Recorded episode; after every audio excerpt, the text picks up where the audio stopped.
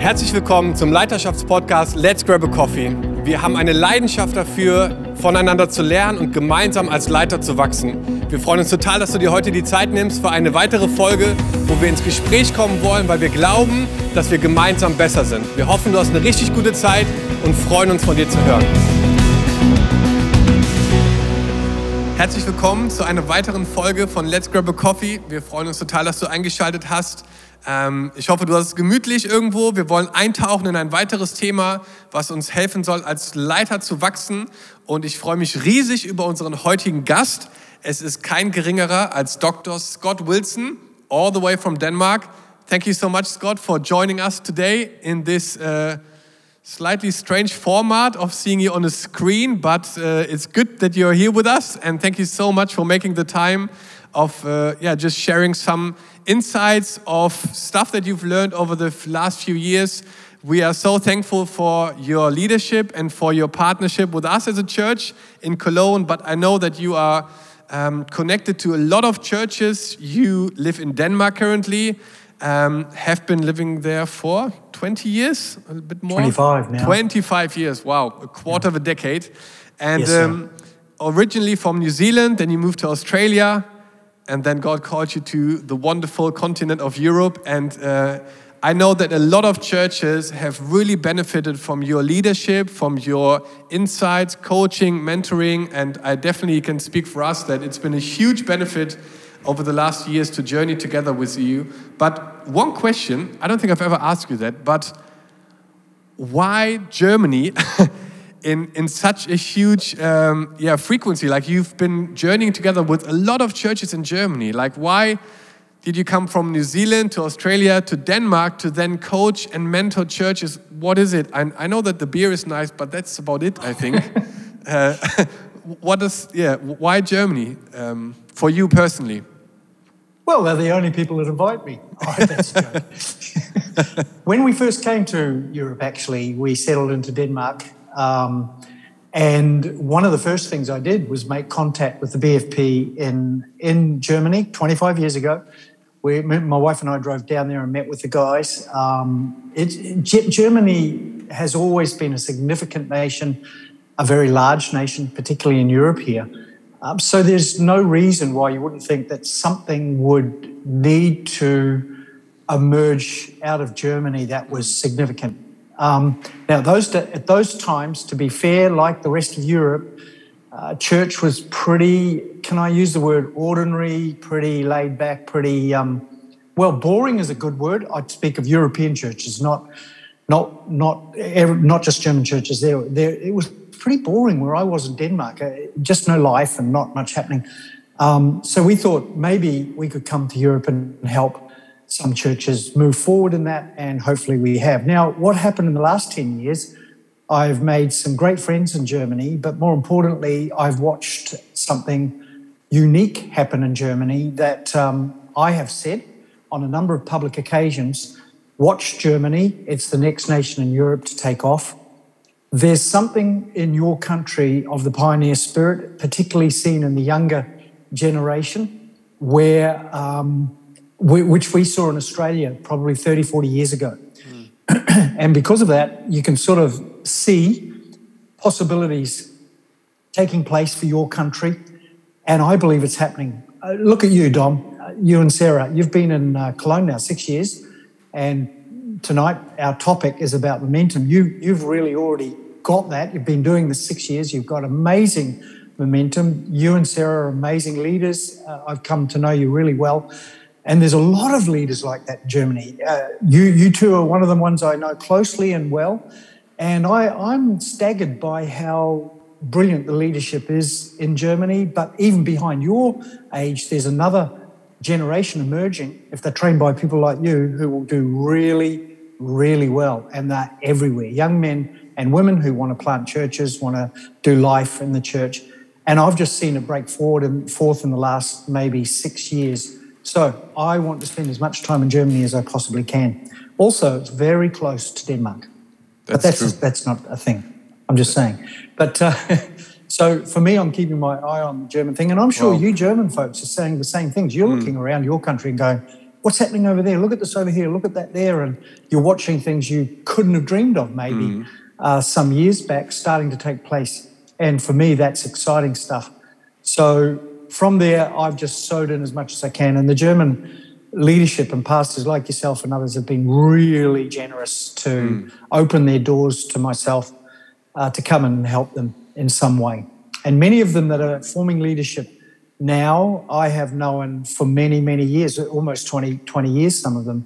Mm. Um, some of the leaders I work with in Germany uh, who are now in their 40s, I've known since they were 20. Mm. And um, so there's a longevity of relationship there as well. I'm excited for Germany for sure. I, I, think that's really encouraging to hear for, for me, but also for many leaders who are watching this. Um, that actually that there's some good, exciting days to come, and, and we are sensing, yeah. sens sensing sensing that in Cologne, but also in other cities and around the country. I think you know it, it will be a very interesting few years. The uh, topic I want to talk to you about, like you just mentioned, is the whole idea of momentum, and I think it's amazing. Like one of the the things I really appreciate you is just the, the kind of sharpness that you bring when you come into a room of leaders or of, of elders or of churches and quickly observe, okay, what's going on here? You know, where's, where's stuff going really well and where's some, you know, some changes uh, necessary and uh, like I'm just speaking from personal experiences. I was so thankful, you know, even just sitting down with me and Sarah and just challenging us on a few things, encouraging us on others. I think momentum is something that we all kind of strive for. You know, in leadership, we want to create momentum. And um, I remember a talk of John Maxwell, you know, momentum makers and momentum breakers. And he kind of opened um, the, the talk or even the books that he wrote about it with the idea that a train that goes 70 kilometers an hour can go through a two meter thick wall and break it down, but a train that is standing still can't even go over a small piece of wood.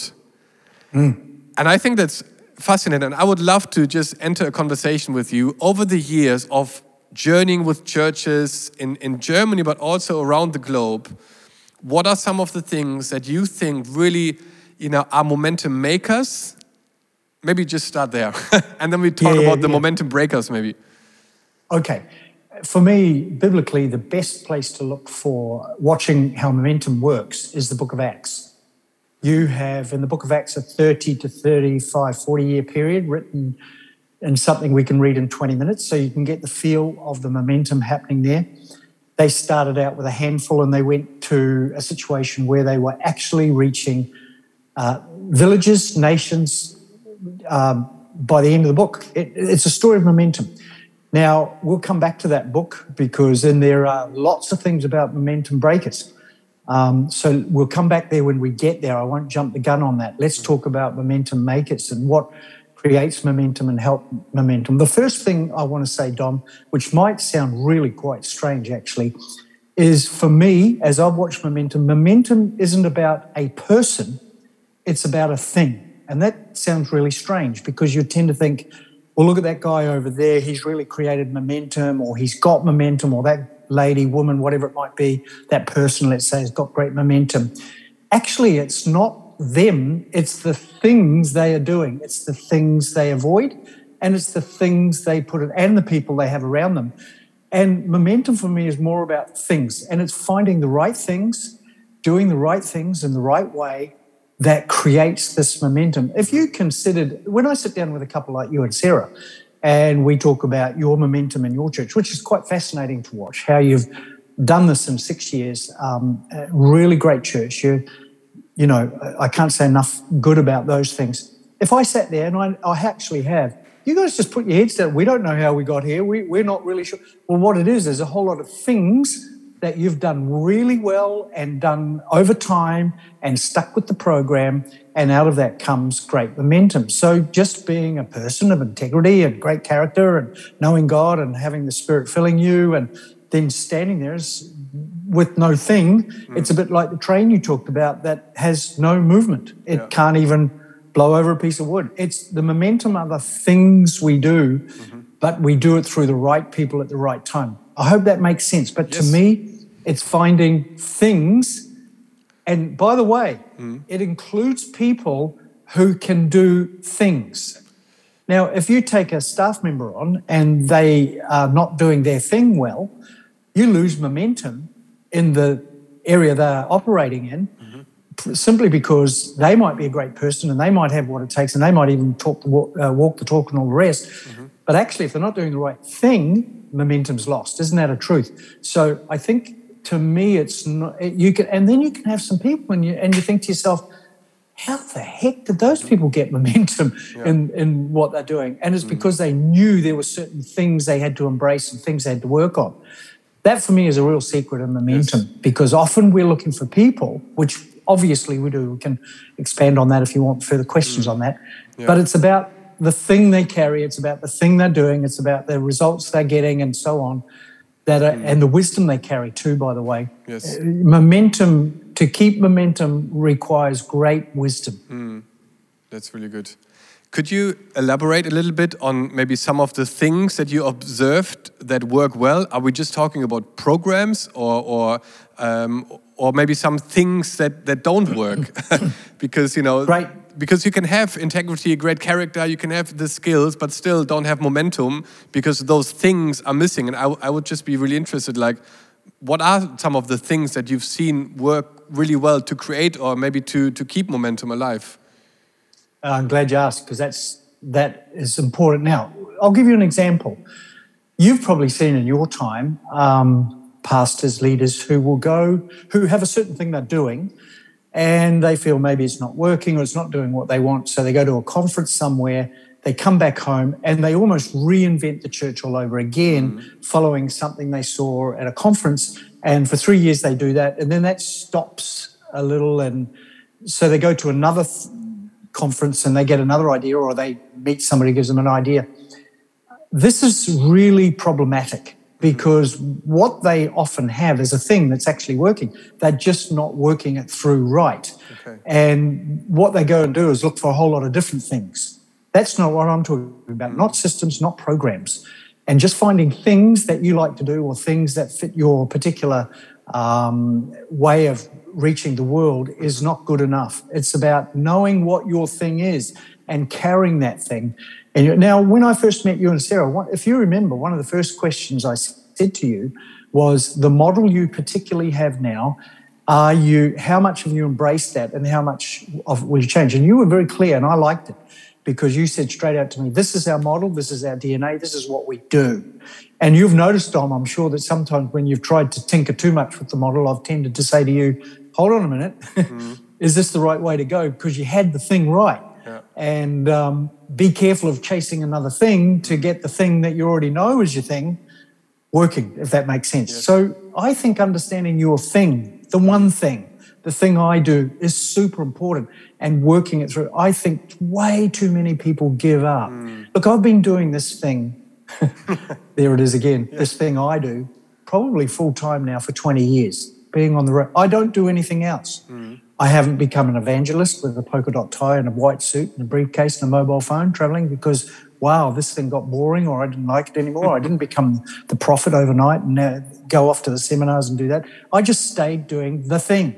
Mm. And there's a lot of there's a lot of um, momentum in doing the thing that you know God's given you to do and staying with it through to the end. Yes. You take a, a very famous German, Reinhard Bonnke, um, one of our heroes in the faith. Uh, he just did his thing, didn't he? And he stayed with it for years 40, 50 wow. years, never wavered really from what his thing was. This, to me, mm. is the secret of momentum. Wow. Well, I remember listening to a talk of, um, I think it was Craig Groeschel with his campuses all over the USA, and he said that they've come to a point where actually it's it's quite boring, but it works. Yeah, so he was just talking. He yeah. was doing his thing of of multiplying campuses, and he said, "Well, basically, we're just doing every year pretty much the yeah. same." You know, we're, we're looking for new opportunities to start another campus. It has the same style. You know, we put the same DNA, the same culture in it, but we're trying to reproduce it or you know our thing that we think works and it looks from the outside when you work inside quite boring but it's mm, successful mm. So would you say it's like working hard on like looking at what that thing is for you and then not because I can imagine that you maybe had a lot of job offers or other people asking you to join, or you know, you almost have to protect that thing, don't you? Because there's so much around us that pulls us in so Hmm. many directions. So how do you guard yourself from, yeah, being, you know, because I, you know, if I go on Instagram or other social media, uh, you know, after five minutes I feel depressed, you know, because I think like, Yeah. oh man, you know, it could go so much better over there or, or here. Is it something that you have to intentional protect? Yeah, I- I really do think that you have to be very careful with this because there are temptations that come along that seem good, but often will distract you from the thing you're supposed to be doing. We all know that. That's a common thing we say to people, actually. What is our thing really essentially? It is actually the gospel of Jesus. It is actually the idea that you are saved through grace and grace alone. It's that thing we do. Now, we have different methods of doing and presenting that. Mm-hmm. But that is the thing that Scripture talks about, and that's what gave them momentum in the book of Acts. It, it was this preaching of the gospel. Paul went right through further on, and there's no wavering from that. And as we stay with those those elements of our faith, uh, we. It, it- I've seen people just wander off into some sort of justice system or some parachurch system or some other thing that looks good, and it's far removed from the thing we're supposed to be doing. So, I, I think once you know that that is the thing we do, you then build around it. And we can never fail preaching the gospel. We can never fail in presenting Christ to people. And honestly, you're right, Dom. There are some things about our ministry life that are completely boring. Um, I, I used to teach pastoral ministries, believe it or not, uh, in Bible college. Uh, that's quite a, a thing, isn't it? Actually, on job offers, you you asked me. Um, I was offered while I was living here. I was offered a job as a professor uh, in a Bible college, very large Bible college, to come and be a professor for them.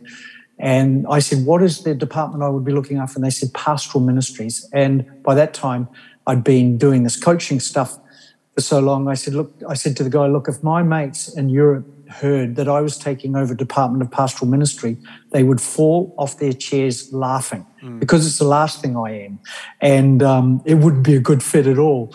I don't know why he got that in his head, but I used to teach it anyway. And this is what I used to say to the guys, all the people there: the ministry is super boring. You you baptize people, you bury people, you marry people, and you dedicate their children. And you're going to do that the rest of your life. And by the way, on top of that, you'll never have a Sunday again that's normal. It'll never be normal. That is our life. And if you can't cope with that, you'll never really finish this race well. Mm. Because, and that's where I think guys make mistake morally, ethically, financially, and stuff. They get a little bored, as you talked about, run off to something else and make a mistake there. Or more importantly, they start trying to play with the thing Yeah. because they get bored. And bo- boring's bored's the wrong word, but I know what you mean. You mean it's much the same all, Yeah, all the time. yeah. Of Like course it is. repetitive. Momentum is just that. Yes. Momentum isn't taking away from that Yeah. and and starting all over again. It's hmm. doing the same things with more emphasis. I think that's so important, Scott, because like I, I can recount so many conversations, especially with younger guys or younger generations that who are raised in an environment where you know they just almost can't cope with the repetitiveness of, of ministry you know because uh, uh. if it doesn't change after six months into something global and amazing like they've been taught at bible college or whatever you know and it's all exciting and wow and wonderful you know they they're out and they say oh uh, this is a bit you know dull you know it's the same again you know we, we're we're setting up again you know and and I think it's such an important uh, kind of message for for maybe every generation, but as, as particular, I think the generation that is coming up now, that actually it just requires sometimes sticking with it, not giving up after you know six months, and just just doing it because it creates momentum over time. I think it's so it's so important. When I looked at this graph, you know, that is often linked to momentum, it it always goes up, like you know, it's Yeah. growing, then it hits a peak. And then Yep. it talks about this kind of change moment where it goes Yep. down a bit and then up again. That's and, right. And if you miss it, you kind of go downhill again. Yeah. And and so I was just um, curious to know, like, um, just talking about change, you know, like how how can you not miss that moment of you know having that peak and then it goes down and then into a change into a new season. How have you kind of helped churches or leaders navigate through that season of change? Because it's something I think that always comes with a bit of, oh, I don't like it. It's yeah. again, a, you know, a stretch or a step of faith or, yeah. Well, that graph you're talking about is commonly known as a product life cycle curve. Okay. And anybody who started studied a bit of marketing or business will understand the product life cycle curve. We see it in the book of Acts too, uh, exactly as you said. And there's change moments you have to buy into along that curve. Mm. Now, here's the interesting thing about that change. Those, those idea, the graph, very nebulous, just out there. Change, that's a big word. What does that mean? Do I get a new job? No. The product life cycle curve, as you stated right there, is only about one thing. It's not about a feeling. It's not about atmosphere. It's not about a, a, a thing I sense. It's actually about numbers. So the product life curve is a record of numbers, and then it plateaus. Those numbers can plateau. It could be sales of an iPhone. It could be baptisms in the church, and so on. Whatever. It's there we make the change to get the kick back mm-hmm. for those numbers to increase. So it's usually a possible structural or even um, systems approach we have to change to get those numbers back. It's not a change of job and it's not mm-hmm. a change of lifestyle. It's not a change of doing something completely different. It's actually about changing the thing so we can get more of those things happening again. Mm-hmm. That's the key to understanding that, that graph actually. Mm-hmm. That's really good. Um, and if you miss that point, you know, you, you, see the graph go down, you know, and, and the momentum kind of goes away a yeah. little bit. Um, I, I've, I remember conversations with friends, other pastors. I've experienced it myself, you know, that actually sometimes momentum goes and you have to really work hard to get it back.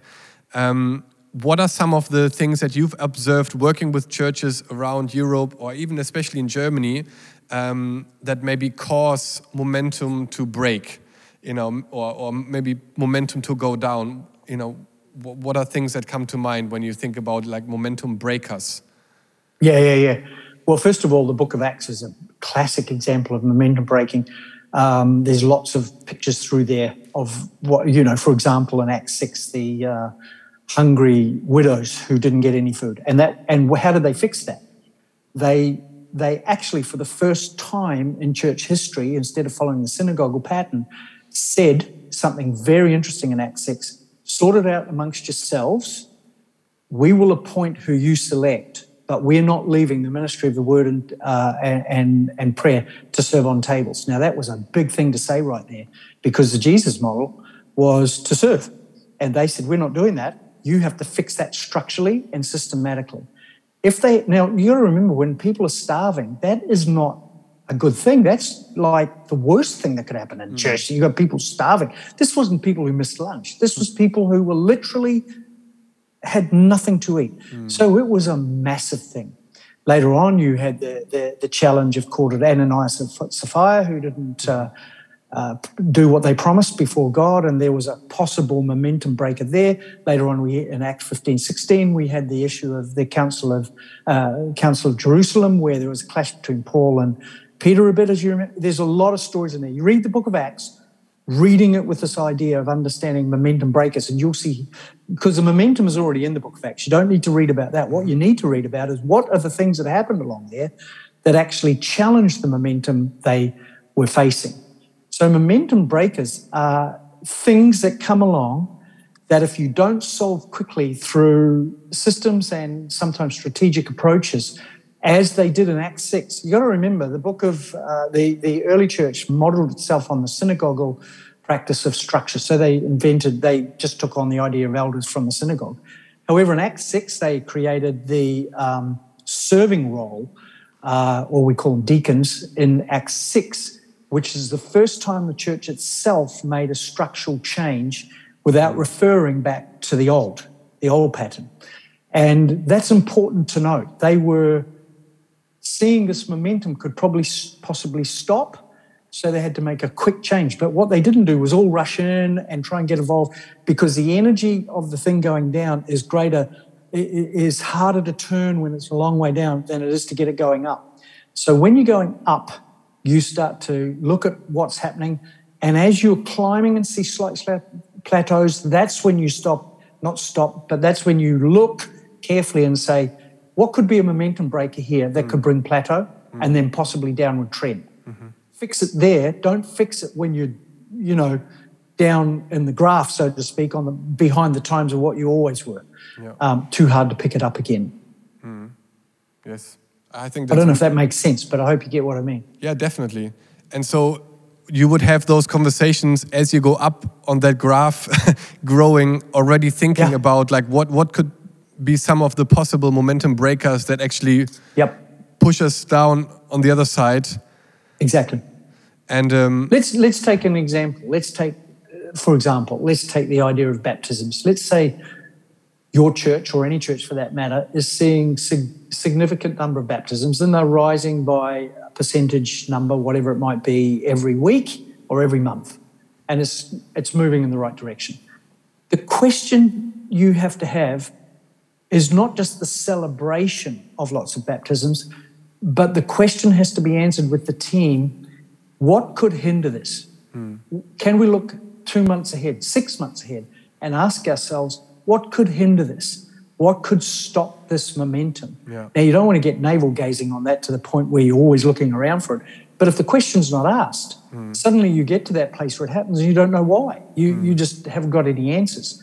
So the, the key, and that's what I do with you guys, as you know a lot. I come in and I look at your numbers and I say to you, what about this? What would happen if this? And I mm. try to help you look a little bit ahead mm. to see that you don't get caught into a place where, now let's say you do have a time of plateau.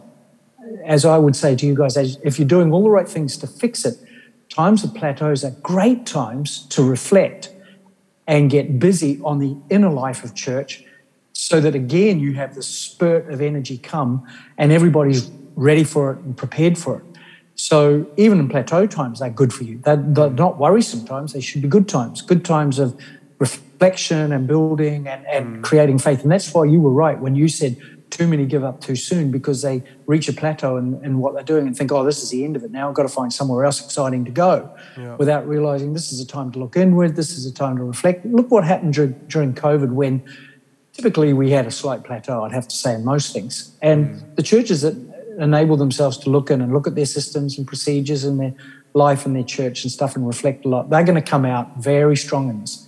Some haven't. They have just ignored it and tried to keep their head above water um, when actually there should have been a lot more reflection going on. You guys have done that. We've talked through, I've been with you on a number of occasions in these times where you've gone in. And so you come out much, much stronger, I think, hmm. even in the plateau times, if you do the right things. Yeah, it's interesting, isn't it? Because like Corona hit us all, and for some it was um, a momentum maker, and and for some it was a momentum breaker, and and it almost, exactly what you said. You know, it, it it came down to the way of how you respond to the situation. Mm. You know, mm. do you tackle the problem, or do you kind of withdraw and say it will pass? And Yep. those that are proactive, you know, ask questions. How can we improve? How can we still baptize people even in, under these circumstances? How can we still reach out and, and do services? Um, and and it's been a chance for many people to watch online services that maybe would have never come to a uh, to to a live service.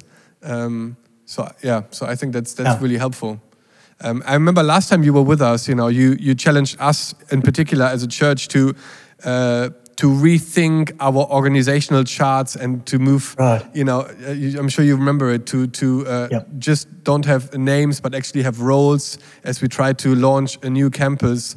Um, yeah, and I just, I just wanted to echo what you just said because it was so helpful for us as we were going towards that step to launch it to already think what could be a momentum breaker. And you said if you don't you know change some of, some of the structure in the organizational chart it will really cost you afterwards. And and i think that's something that maybe we have missed a lot because we were just busy doing you know day-to-day stuff. And and and so uh, i just wanted to to ask you you know maybe as a last question. So how how important is it then for a team to just really sit down and analyze where they're at and what potential threats would be and what frequency would you do that? Is that enough to do once mm, a year? Mm. do i have to do it daily or weekly? Like what's a good pattern to actually look at okay you know what are possible momentum breakers you know and, and how do we tackle them? Yeah, well, great question. And, and of course, you can use the SWOT analysis process to do that strengths, weaknesses, opportunities, um, and so on. You can you can do that, and, and I suggest that is something you do do fairly regularly, but it's not a mainstay of what you do. Mm. Uh, it, it's something in your meetings. So what I tend to say to guys like you is probably every five months, maybe you would have a team breakout somewhere do half a day and you just look at SWOT analysis, um, um, strengths, weaknesses, opportunities, threats on all the things and all your numbers that you're working on. And then you come back and you start working those through the, the church life uh, so that you are well aware, well ahead of what might happen. You wouldn't want to do it every staff meeting. You wouldn't want to have that because it, can be quite, well, negative is the wrong word, but it can be very, um, it can become very, uh, sometimes it can attract the wrong ideas and wrong thoughts about what churches. We are a positive movement. Sometimes when we look at SWOT analysis, it's what we get out of it is positive, but when we're doing it, it can be quite negative. Mm. So I'd do it more as a as a, a base, a strong uh, seminar type thing together as a project, maybe four to five months um, in the morning. Look at everything you're doing, and then get on and work it out through this through the church as you go out from that meeting. Yeah, that's really helpful, Scott. I I really appreciate you and I thank you so much for your time now, but also throughout the years. I think the church in Germany is better because of your ministry. I really do. Um, and I just wanted to thank, you know, just, just for me and Sarah, but also you know other churches that are connected to you. I know you will be speaking at different conferences, different settings. You come to the BFP uh, regional conference in November, I think. Looking to forward speak. to that. We're hoping um, so. yes, if if if Corona allows it. What are other ways for people to stay in touch with you or to follow? I know you have a fantastic Instagram page full of wisdom and just the latest. Uh, do's and don'ts. Yeah, don't do me on. Well, if you go to my Instagram page, you can at least track my website. But the website is probably the best one to go to, which is yes. the easiest way to find me is just Google Scott Wilson Denmark, and my web page comes up first, which is ICLM Institute for Creative Creativity Leadership and Management.dk. So really, just Google Scott Wilson Denmark. Okay. Be careful. There's a lot of Scott Wilsons out there. Don't yes. get the wrong one. get the handsome guy. Yeah. This you, one. You've written um, some great books, and there's some great leadership material, I think, on that website as well. That's right. Um, so thank you again so much for your time at Let's Grab a Coffee, and uh, really looking forward to seeing seeing you very soon. Thank you, Dom. Same back to you guys. You and Sarah are great supporters, and we appreciate so much. Really love what you're doing. Keep the good work up, my friend. We will. Hey, und wenn du ähm, noch weitere Fragen hast, schreib uns gerne eine E-Mail oder auch Feedback. Wir lieben es einfach zu hören, ob dir dieser Podcast geholfen hat, die Ideen, die Sachen, die du davon gehört hast. Und gerade das Thema Momentum. Ich möchte dich einfach ermutigen, reflektier doch mal selber mit deinem Team oder in deiner eigenen Leiterschaft. Was sind vielleicht Dinge, die dein Momentum gerade fördern und dann investier da drin.